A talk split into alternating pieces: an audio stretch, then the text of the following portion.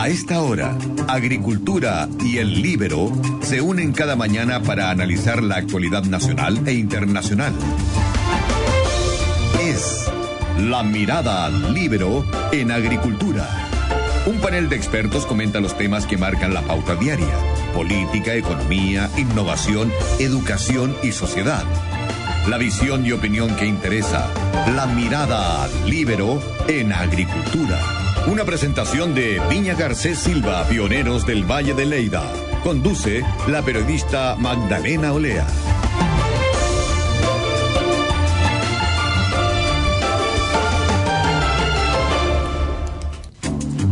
Los acuerdos solemnes firmados por dirigentes políticos no tienen valor si no van acompañados por acciones concretas.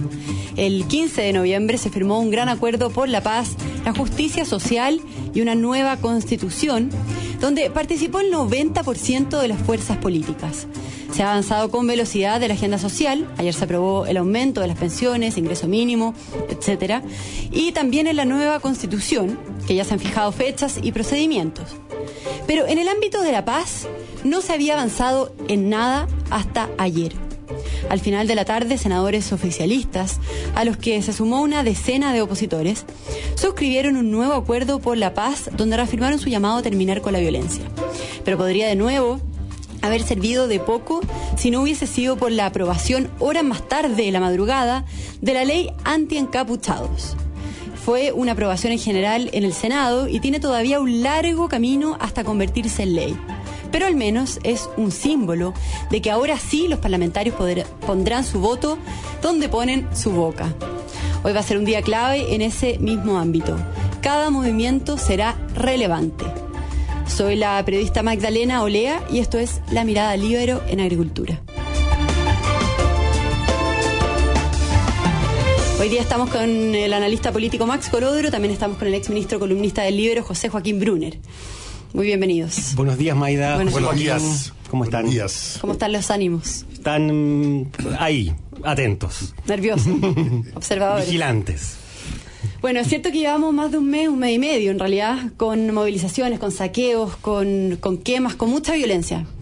Pero eh, el martes y el miércoles esto fue aún más pronunciado con violencia que ha ido adquiriendo un rostro más perverso. Vimos fotos de saqueadores que estaban posando con, los fotógrafos, haciendo alarde en el fondo de sus acciones. Eh, otros que hacían asado en medio de, las barricadas con la carne que habían robado, eh, otros que brindaban con alcohol en las fotografías que recién habían eh, robado también. había otros, otros que estaban tendidos en, en, reposeras de un hotel que recién se había incendiado en La Serena. En el fondo, la tragedia y la comedia juntas. Eh, el presidente ayer dijo, llegó el momento de decir basta. Y luego vimos algunas señales positivas, un grupo de senadores que firmaron este acuerdo por la paz, por los derechos humanos y el orden público, y más tarde se aprobó esta ley anti-encapuchados. Eh, Max, ¿tú qué opinión tienes de, de, todo esto, de la violencia y de las señales que vimos ayer? A ver, yo lamentablemente creo que estamos viviendo un escenario bien complejo. Eh, efectivamente, como dices tú, eh, estamos observando un tipo de violencia cada vez más aguda, más descontrolada, más intensa, más impune. Eh, estas cosas que graficas tú, efectivamente, lo que denotan es un nivel de impunidad muy grande. Y veo, por el otro lado, a un, a un sistema político con muchas dificultades para poder concordar medidas que sean suficientes, necesarias, para eh, abordar la envergadura de lo, que, se está enfrentando. Yo creo que ese es el problema. Eh, el presidente se siente, me imagino, muy solo, eh, le cuesta tomar una decisión en la que va a tener que asumir él los principales o eventualmente los únicos costos políticos de una decisión difícil como es eventualmente, por ejemplo, reponer algún estado de excepción.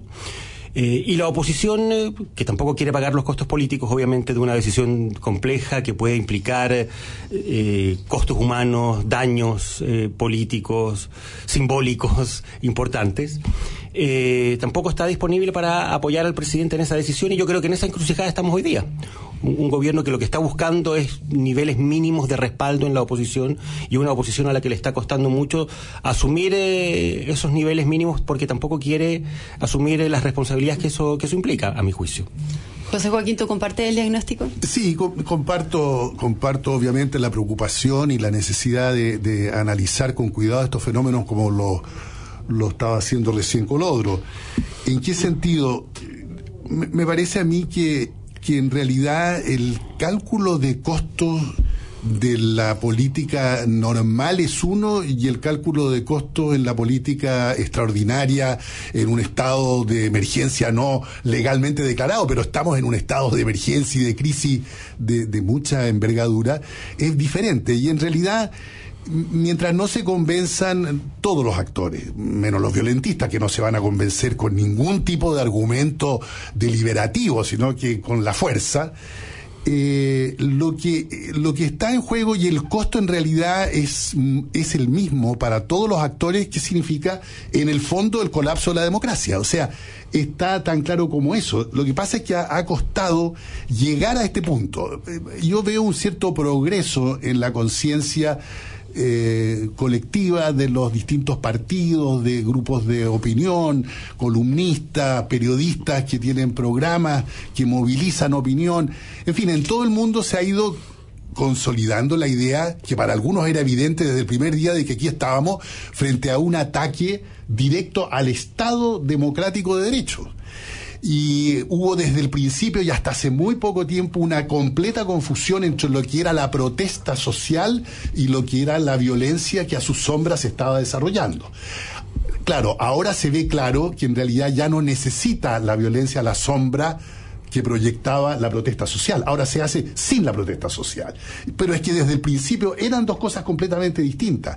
Y ahí hubo muchas vacilaciones, digo, intelectuales, de comprensión analítica, de separar con total claridad estas cosas y de decir, nunca, bajo ninguna circunstancia, aunque uno tenga la crisis social más imaginativamente grande que quiera, uno puede aceptar la violencia como medio para hacer, para imponer decisiones colectivas.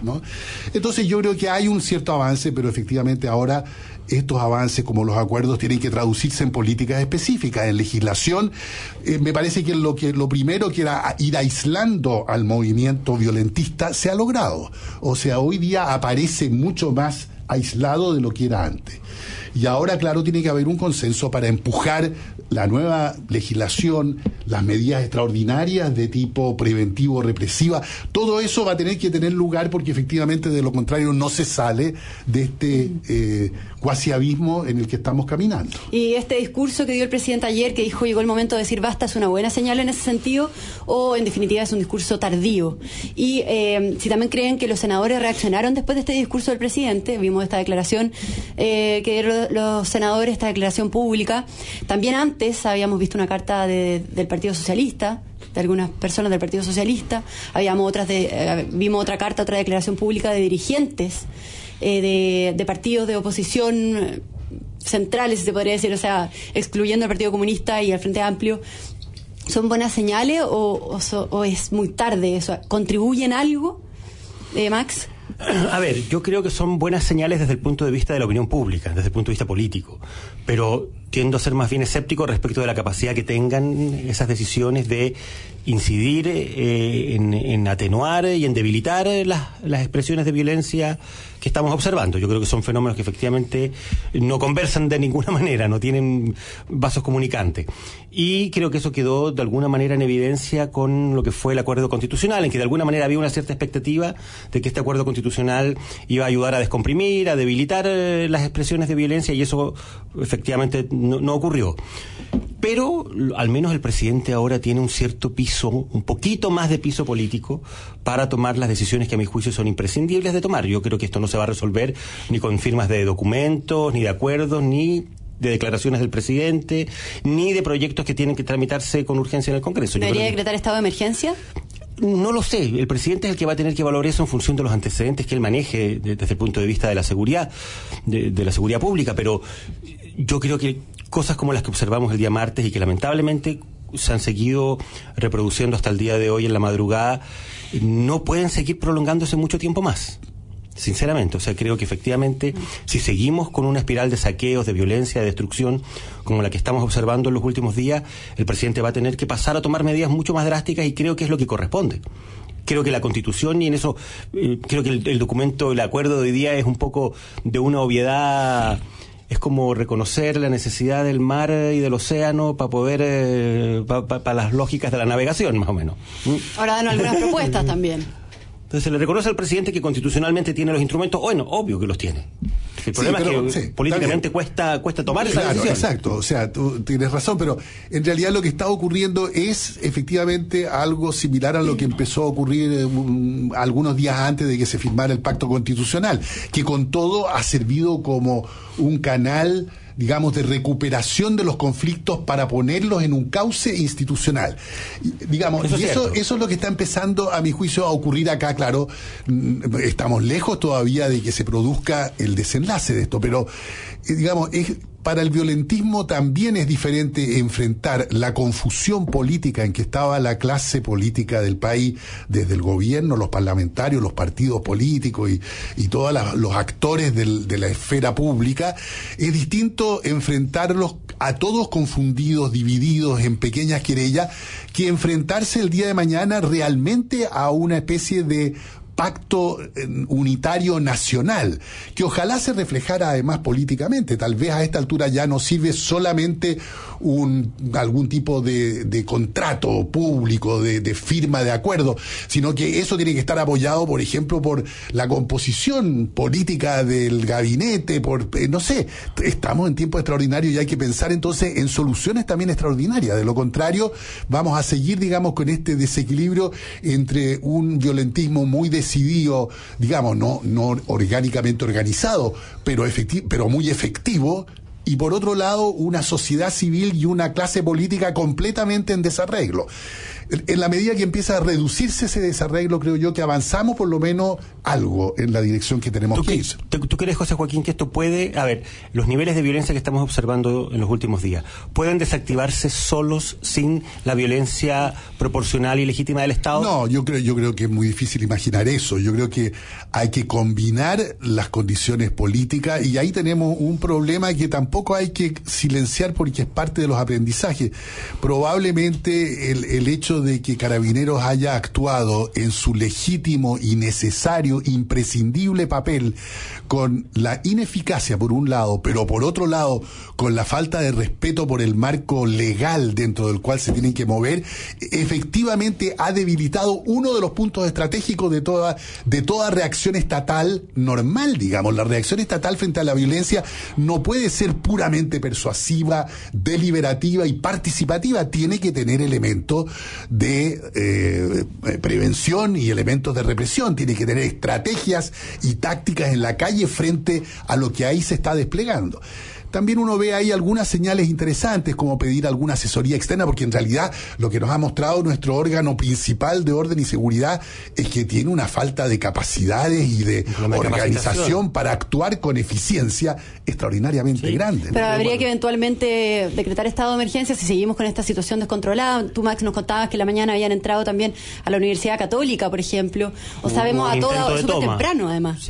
A las 7, 7 y media de la mañana. En la madrugada se, se quemó el el intermodal de la cisterna, eh, o sea, estamos, siguen... O sea, esto no para. Esto no ha parado, al menos. Bajó la intensidad respecto del día martes, pero seguimos con hechos de violencia muy, muy agudos. Y ahí hay que ver, porque el presidente ha tenido también algunas iniciativas interesantes, como era, por ejemplo, eh, pedir eh, legalmente el apoyo de las Fuerzas Armadas para el resguardo de los lugares estratégicos en la sociedad, de los puntos críticos, o como se le quiera llamar.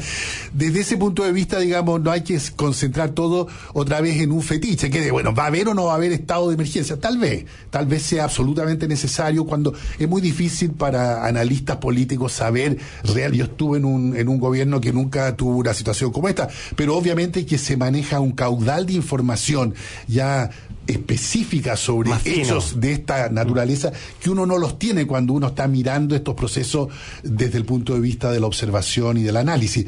Eh, pero, pero está claro que hay hoy día, entre otras cosas, un mayor apoyo para que el gobierno y el parlamento decidan eh, políticas que hace tal vez dos, tres semanas atrás habrían tenido un inmediato rechazo de muchos sectores. Hoy día tiende a haber ya un mejor ambiente para tratar estas materias seriamente. Vamos a hacer una pausa comercial. Estamos conversando con José Joaquín Brunner, con Max Colodro. Hoy nos acompaña la Viña García Silva, vinos memorables con personalidad única. Ya volvemos.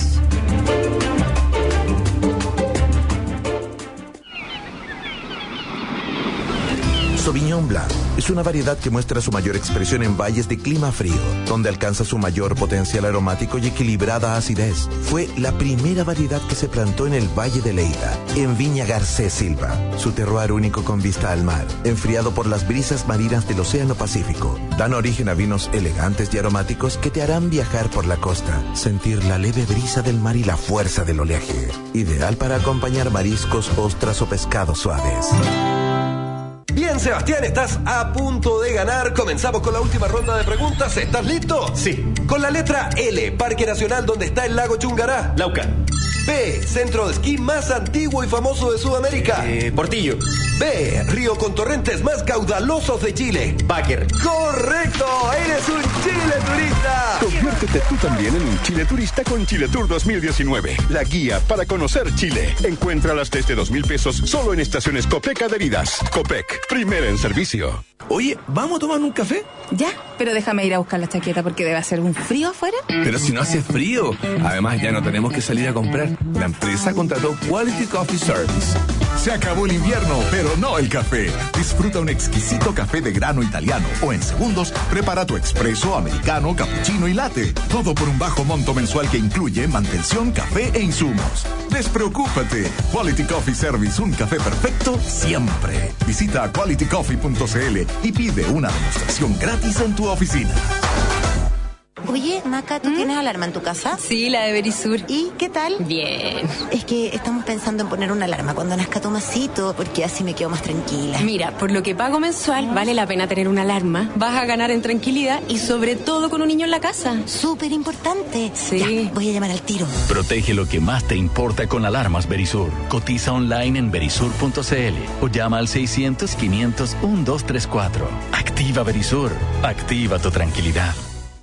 ¿Tienes una idea? ¿Te falta plata? ¿Tienes una casa? ¿Quieres solvencia económica para tu empresa y tienes un terreno? ¿Dejaste un proyecto en pausa por Lucas pero tienes una propiedad? Te presentamos el nuevo crédito Big Capitals para personas y empresas con garantía hipotecaria. Ingresa tus datos en bigcapitals.com y nos pondremos en contacto contigo. bigcapitals.com. Sueñas en límites. Es La Mirada Libero en Agricultura. El más completo análisis de la actualidad nacional e internacional. Conduce la periodista Magdalena Olea. Ya estamos de vuelta, estamos conversando sobre violencia con José Joaquín Brunner y con Max Colodro. José Joaquín, tú escribiste una columna eh, ayer en el Libro y entre las cosas que tú hacías un análisis de la violencia, pero entre las cosas que tú decías, que tú mencionabas, eh, decías que impresiona ver cómo las fuerzas políticas democráticas, tanto oficialistas como de oposición, en toda su gama, reaccionan tardía o desaprensivamente frente al trágico curso de los hechos, citándote. ¿Tú crees, José Joaquín, eh, que hay sectores de la izquierda más dura, por decirlo de alguna manera, que se han alimentado con este desorden, con las protestas para poder conseguir sus objetivos, o que derechamente se están aprovechando de esta situación descontrolada que estamos viendo porque le- les conviene? Eh, en ese sentido, ¿qué tan importantes son estos llamados que hemos estado hablando a rechazar la violencia eh, en general? Yo creo que eh, en el cuadro actual en realidad no hay, a diferencia de lo que ocurría en los años 60 y 70 y en otros momentos en América Latina y en Chile, no hay partidos o fracciones de partidos que declaren pública y abiertamente que favorecen soluciones eh, de tipo violentista con estrategia armada o estrategia de rebelión popular. Nada de eso existe, lo cual eh, hay que poner cuidado porque en realidad nos sirven mucho los esquemas que usamos en esos entonces para analizar las situaciones políticas con lo de ahora. Lo de ahora es una violencia completamente distinta a la violencia políticamente organizada, dirigida efectivamente a generar un proceso revolucionario, que es la toma del Estado por unos nuevos sectores que tienen el apoyo relativo mayor o menor de la población, pero que además tienen una vanguardia armada y no solamente ideas. Y por cierto, no son grupos de delincuentes, de narcotraficantes, de anarquistas, que son la negación de lo otro. ¿no? Entonces, eh, en realidad yo no, no veo eh, que eh, a ningún partido esté sacando propiamente provecho para una estrategia. Veo que hay gentes más que partidos, veo que hay dirigentes políticos, intelectuales, académicos, etcétera, que en el fondo tienen la equivocadísima visión de que en realidad no es tan malo que tengamos este grado de violencia, que en realidad esto es lo que podría generar cambios muy significativos. Que sin violencia no va a haber cambios. Exactamente, pero- y por lo tanto una actitud que es completamente ajena a cuál es el real juego democrático, ¿no?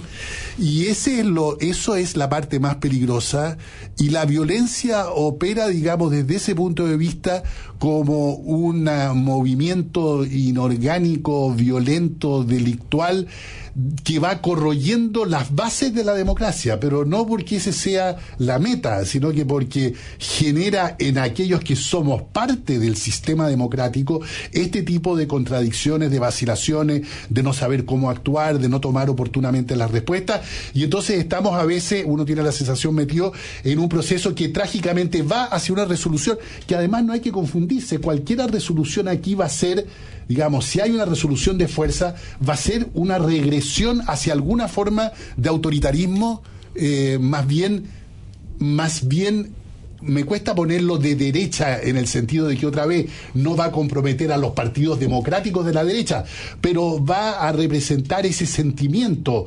autoritario que está presente en las sociedades y que uno lo ve operando en otras sociedades hoy día también, ¿no? Esto no va a tener una solución progresista por ningún lado. Esto no nos va a hacer avanzar en derechos sociales, en beneficios eh, estatales, en mayor estado de bienestar, en nada de eso. Esto, si tiene una mala solución, es una solución de tipo autoritaria, autocrática, de derecha. Es iliberal y antidemocrática. Es perjudicial para los derechos humanos y para cualquier derecho social y beneficio de la población. Eso es lo que la oposición o algunos elementos de la oposición no han querido entender. Ahora, yo estoy de acuerdo con todo ese análisis, pero lo que mi, mi- duda es cuál sería la buena solución. ¿no? Todavía no logro percibir cuál es en este escenario la solución eh, optimista a esta crisis. La, la solución optimista en realidad eh, no es anticipable porque para que sea solución tiene que ser construida por los distintos actores. Entonces es una solución interactivamente generada que permite antes que todo, retrotraer el conflicto que es serio que tenemos en materias sociales, políticos, culturales, etcétera, dentro del caos institucional. Una parte de eso se ha ido logrando todavía con, con, con eh, no sé, obstáculos, con debilidades, a través del proceso constitucional. La otra parte es la que hay que ir digamos, cómo uno retrotrae el- digamos, cómo le da un cauce institucional, en el fondo, al expulsar a la violencia de las calles y el aplastarla, eh, ideológica, cultural, política y, y represivamente, bueno, hecho dentro del marco del Estado de Derecho, ese es el gran desafío. Ahora, el problema, yo estoy de acuerdo con eso, pero el problema es que el caos institucional hoy día también tiene, ya, o sea, desde su origen está teniendo, un, es una mesa con una pata coja. Se te queda el PC es, fuera, sí. se te queda un sector del Frente Amplio fuera, se te queda la mesa de unidad social fuera. Es decir, es- ya parte con un cuestionamiento Sí. de un determinado sector que es un sector que paradójicamente tiene representación institucional también. Son partidos es. que están en el Ahora, ¿Tú crees, Max, que queda fuera? Y a mí me parece que es muy fuerte decir. Lo que pasó es interesante en el pacto constitucional, que era en realidad más sencillo que lo que estamos enfrentando ahora, que es la violencia en las calles. El Frente Amplio eh, reaccionó variadamente. Hay un sector dentro y, un sector claro, fuera. y ha tenido que incluso reordenarse desde una cierta posición ahora de debilidad. Ha mostrado, digamos, la facilidad con que puede ser fraccionado, etcétera. El Partido Comunista está claro que se quedó fuera colectivamente, pero luego de una discusión intensa al interior y luego ha tratado de decir sí, pero yo igual voy a estar dentro del plebiscito. Y hoy día, por primera vez, aparece el secretario general del partido, Telie, diciendo, en realidad nosotros no apoyamos para nada ningún acto de violencia a propósito de esta especie de denuncia que se hizo de que había algunos mm, militantes comprometidos con- con bidones de benzina. de y acelerantes, etcétera. Entonces, otra vez, a veces uno quisiera que esto fuera todo más rápido, más claro, más nítido y más directo. Tal vez en la política las soluciones, y yo no, yo no digo, digo tal vez, pero en realidad es así, me parece a mí, se van construyendo eh, Gradualmente. gradualmente, sin incrementalmente, y se van construyendo en un juego de fuerzas, ¿no? Y las fuerzas van cambiando, van aprendiendo, son como procesos de aprendizaje. Ahora, no niego que puede no haber una buena solución. Y puede ser que nuestros aprendizajes sean débiles y tardíos y que por lo tanto tengamos la tragedia. Yo no la descarto para nada. Todo lo contrario, creo que es un riesgo inminente el que terminemos muy mal. Si no hacemos antes lo que hoy día la sociedad nos llama a hacer. Muy mal en qué, perdón, muy mal en qué Muy sentido. mal en el sentido de que se produzca un quiebre democrático con una imposición de fuerza a la sociedad, que se termine el Estado de Derecho, que no se respeten más las libertades Pero de, civiles. de- por de lo dónde, tanto, de dónde podría venir ese y eso quiebre? no ¿Un golpe puede de venir- Estado? Y eso no puede venir sino ¿De las Fuerzas Armadas? Claro, exactamente. O sea, podría, podríamos terminar en ese Pero- camino, no, pero no lo descarta. Yo no lo descarto porque efectivamente, eh, aunque no tenga, no adopte la forma clásica de un golpe de Estado, hemos visto hoy día que hay muchas distintas formas de producir, incluso después de una elección, producir algo que ahora llaman eh, regímenes autoritarios con democracia, pero con democracia iliberal, no de derechos, etcétera. Lo que acaba de pasar con Evo Morales en Bolivia. Sí, o lo que pasó en su momento con, con Brasil, que no es propiamente un golpe de Estado, pero si uno miraba el gabinete de Bolsonaro, era un presidente que decía hay que matar a toda la gente que se opone, digamos, a mi propuesta, y estaba rodeado de generales activos o en retiro. Entonces, hay hoy día formas muy, mucho más sutiles, pero que tienen un costo No son, enorme. no son los golpes de los 60 y de los Exacto, 70. Exacto, pero, pero son, digamos, el término de la democracia tal como la conocemos, de la democracia liberal que permite el conflicto institucional. O sea, que podría dejar al presidente fuera, finalmente. Bueno, tenemos que despedirnos, se nos fue volando el tiempo. Estuvo muy buena la conversación. Muchas gracias, José Joaquín y Max, a los dos. Gracias Una a vez ti, más. Mayra. Hasta el próximo jueves. Hasta luego. Hoy nos acompaña una vez más la Viña García Silva, vinos memorables con personalidad única. Ya volvemos con más mirada libero en agricultura.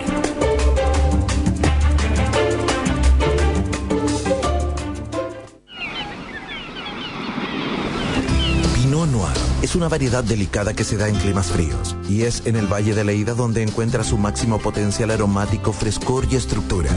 Valle costero donde Viña Garcés Silva tiene sus viñedos con vista al mar donde la corriente de Humboldt enfría sus viñedos teniendo así una maduración lenta que aporta una alta concentración de sabores y aromas. Sus Pinot Noir son vinos ideales para acompañar carnes blancas, pastas y aves de caza.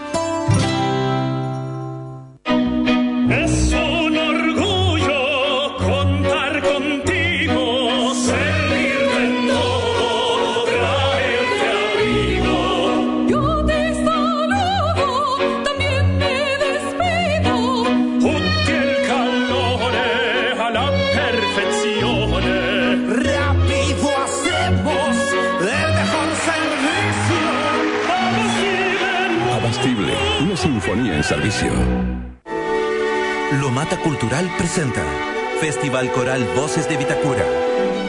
Un espectáculo de luces, imágenes y sonido, 170 voces y una orquesta de 25 músicos. 30 de noviembre, en Lomata Cultural.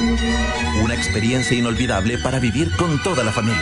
Entradas disponibles en lomata.cl. Descuentos con tarjeta Mi Vita y Club de Lectores de El Mercurio. Una producción de Vitacura Cultura. ¿Tienes una idea? ¿Te falta plata? ¿Tienes una casa? ¿Quieres solvencia económica para tu empresa y tienes un terreno? ¿Dejaste un proyecto en pausa por Lucas pero tienes una propiedad? Te presentamos el nuevo crédito Big Capitals para personas y empresas con garantía hipotecaria. Ingresa tus datos en bigcapitals.com y nos pondremos en contacto contigo. bigcapitals.com. Sueñas en límites. Osasun, empresa con más de 40 años de experiencia en el área de higiene, brinda un servicio de calidad y óptimo estándar en aseo, desinfección y control de plagas.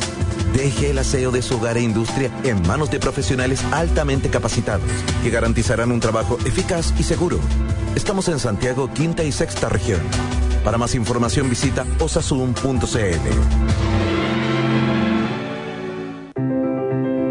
En agricultura es hora de El La Historia con Carmen Ibáñez, una presentación de Antiax. ¿Sabe usted qué presidente de Chile era apodado Don Gavito? Gabriel González Videla, quien fue presidente de Chile entre 1946 y 1952. En su gobierno se dictó la llamada Ley Maldita, mediante la cual se prohibía la existencia del Partido Comunista. Es por esto que el poeta y senador comunista Pablo Neruda se transforma en el más fuerte antagonista del presidente, llegando incluso a tratarlo de rata. Fue El Minuto en la Historia con Carmen Ibáñez y la participación de la historiadora Carmen Godoy. Una presentación de Antiax. Choripán en pan de ajo con cebolla en escabeche y cerveza. Sabe ser en cheveca, en yabosé con hoja de nap en panicho. Brochetas de cordero con merquén y una piscola. La copis una kenmer con do de cor de taste bro. Cuando la comida va y vuelve, Antiax. Combate la acidez con Antiax. En Agricultura tenemos nueva app para que compartas, escuches ideas en tu teléfono todos nuestros contenidos. Descarga desde Apple Store y Google Play la nueva aplicación de la radio y acompáñate con Agricultura en cualquier lugar de Chile y el mundo. Es La Mirada Libero en Agricultura. El más completo análisis de la actualidad nacional e internacional. Conduce la periodista Magdalena Olea.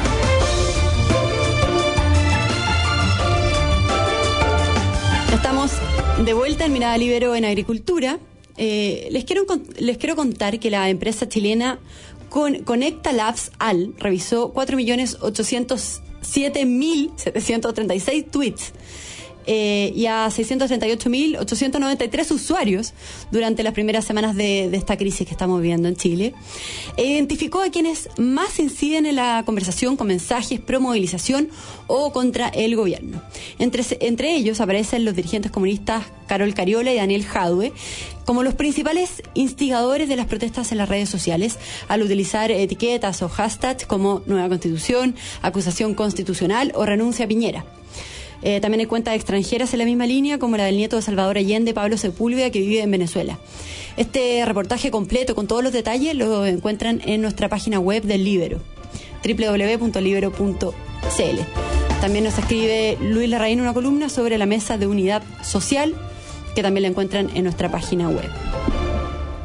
Y estamos con, acá en el estudio de Radio Agricultura, con la periodista y directora de empresas, Elke Schwartz, que hace una semana fue la protagonista del lanzamiento de su libro, Invierno Última Estación, que fue publicado por Ediciones El Libero, presentado por Lucía Santa Cruz y por John Miller. Muy bienvenida, Elke, ¿cómo estás? Hola, muchas gracias por la invitación, Magdalena. Creo que es un momento que estamos viviendo en el país en que tal vez este libro, eh, que fue concebida como una historia personal, eh, esté adquiriendo cada vez mayor eh, eh, visibilización porque Por el que- contexto actual también. por el contexto actual y los mensajes que, que, que- que yo creo que están implícitos y cada vez también de explícitos las lecciones que se pueden extraer texto. del Sí. libro. Ya vamos a hablar de eso.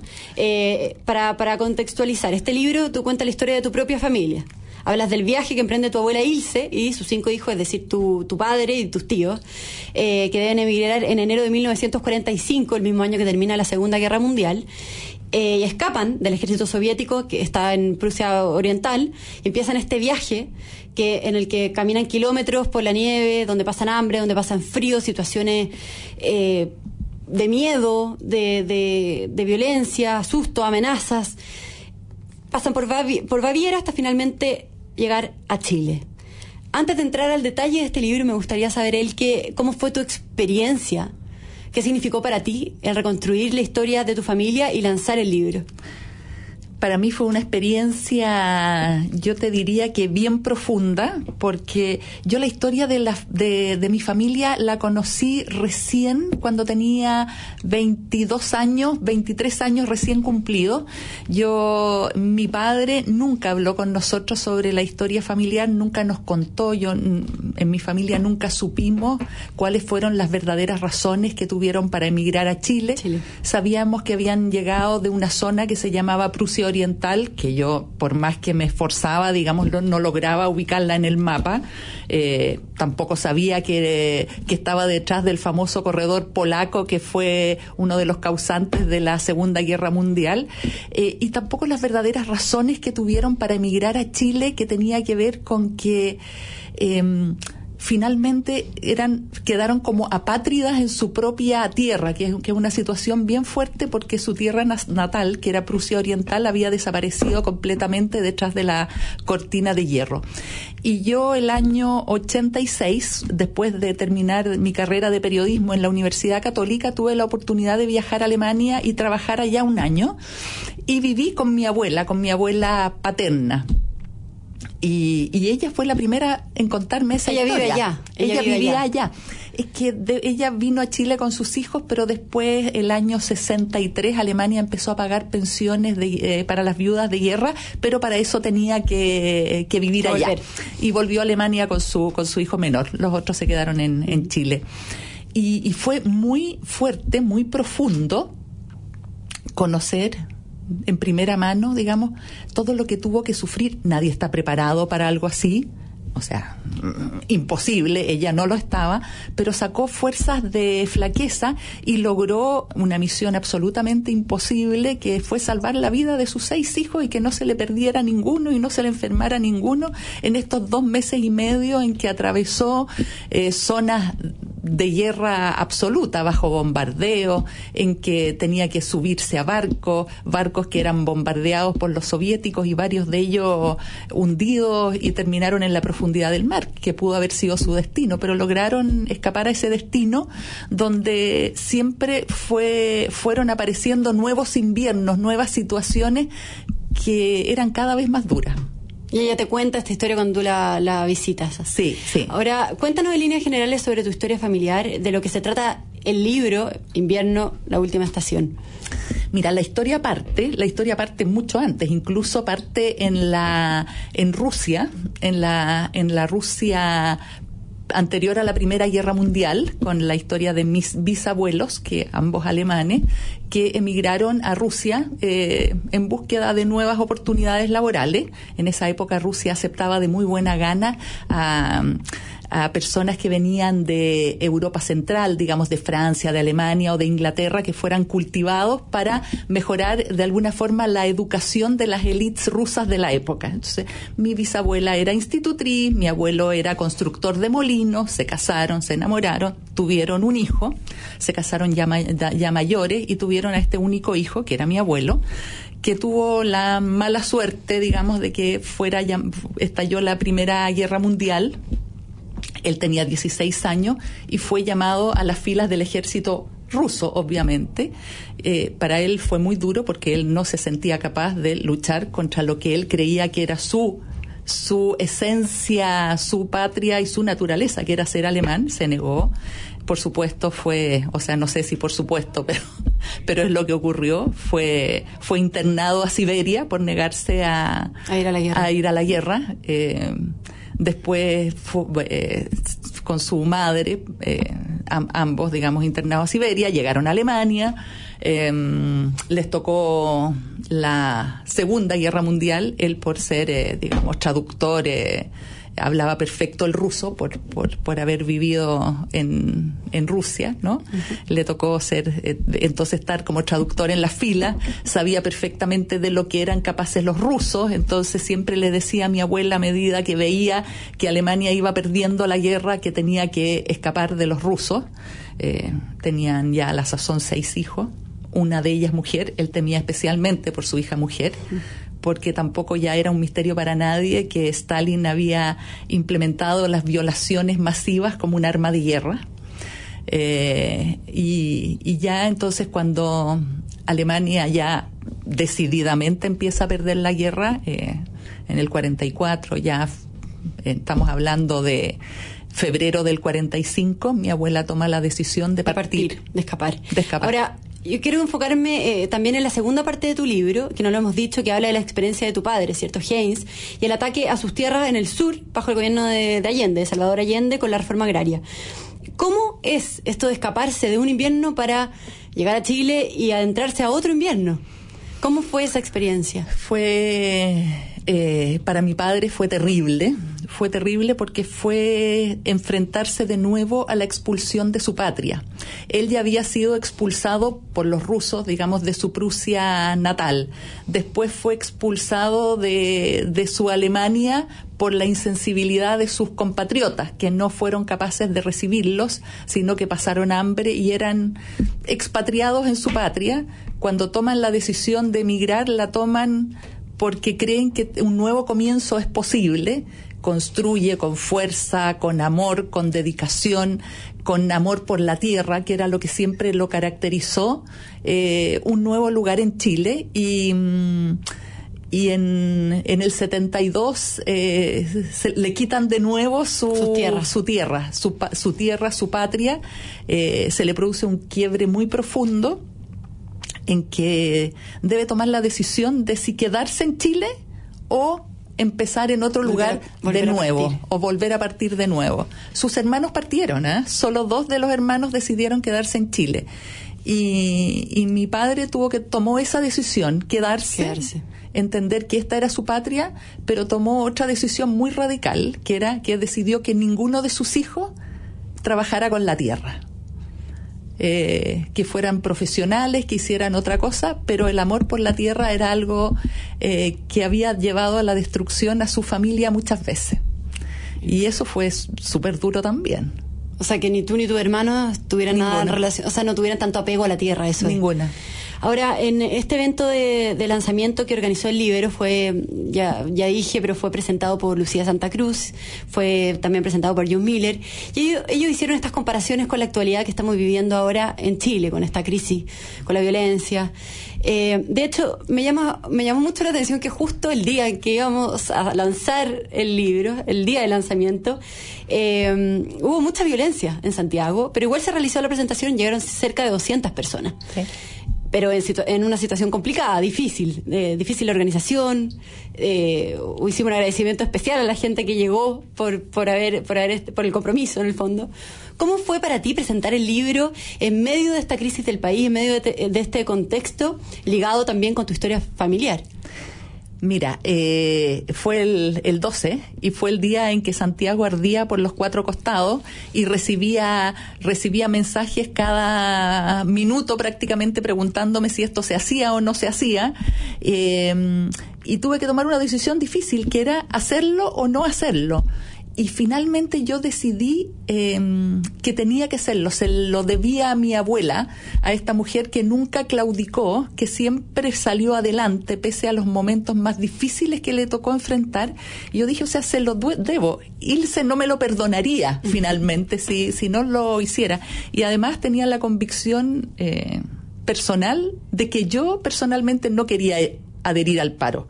Por lo tanto, no estaba en mi naturaleza parar ni rendirme, así es que decidimos hacerlo y la respuesta fue increíble. Fue un éxito. Nunca pensé que iba a llegar esa cantidad de gente. eh, lo conversábamos en su minuto con, con el equipo del Libero y decíamos, bueno, si llegan 50 personas, 30 personas, estamos felices igual. Llegaron 200, hubo que poner más sillas y fue un momento en que yo creo que todo el mundo necesitaba reunirse además para compartir lo que estaba sucediendo y lo que la gente estaba sintiendo. Fue, fue tremendamente emotivo y yo creo que tanto John como Lucía en sus palabras recogieron, recogieron esa, esa tremenda emotividad. Yo, yo sentí que había, fíjate que, que a veces es posible em, eh, salir de estos inviernos duros si, si todos nos ponemos de nuestro lado y eso y eso es lo difícil en este momento que todos estemos en sintonía Eso es lo que tú dijiste. Dijiste, eh, estamos viendo como un nuevo invierno amenaza ahora Chile. Esas fue exactamente las palabras que tú dijiste en esta presentación. Tu libro se llama Invierno, la última estación, y yo quiero saber cómo, cómo ha sido esta experiencia de, de Chile, cómo la has vivido personalmente, tomando en consideración esta, esta carga, esta, esta historia familiar que tú arrastras.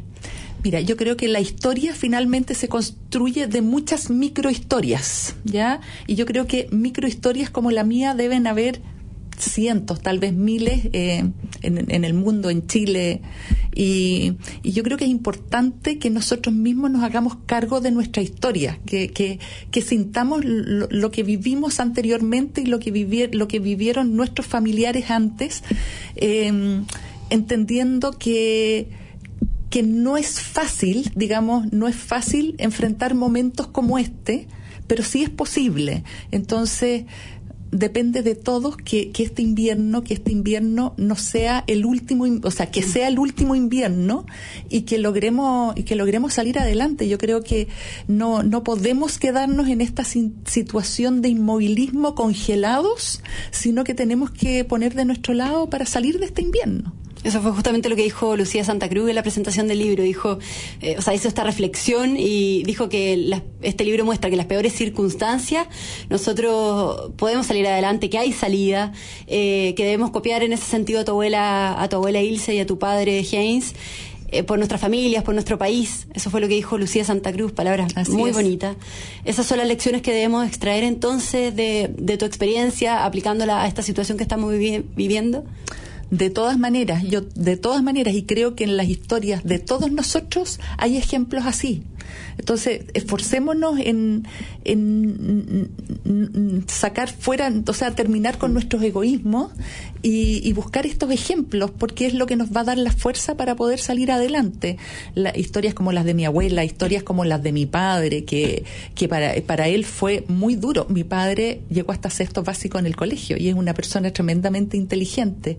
Eh, pero aplicó esta inteligencia en otros aspectos de su vida y pudo salir adelante, pudo salir adelante. Entonces, nosotros tenemos que ser capaces de olvidar estas diferencias, estas luchas, estos odios, estas guerras, porque además tenemos experiencias, tenemos experiencias eh, en el extranjero y tenemos experiencia en nuestro país de, de, de a lo que a los límites que llevan los enfrentamientos armados.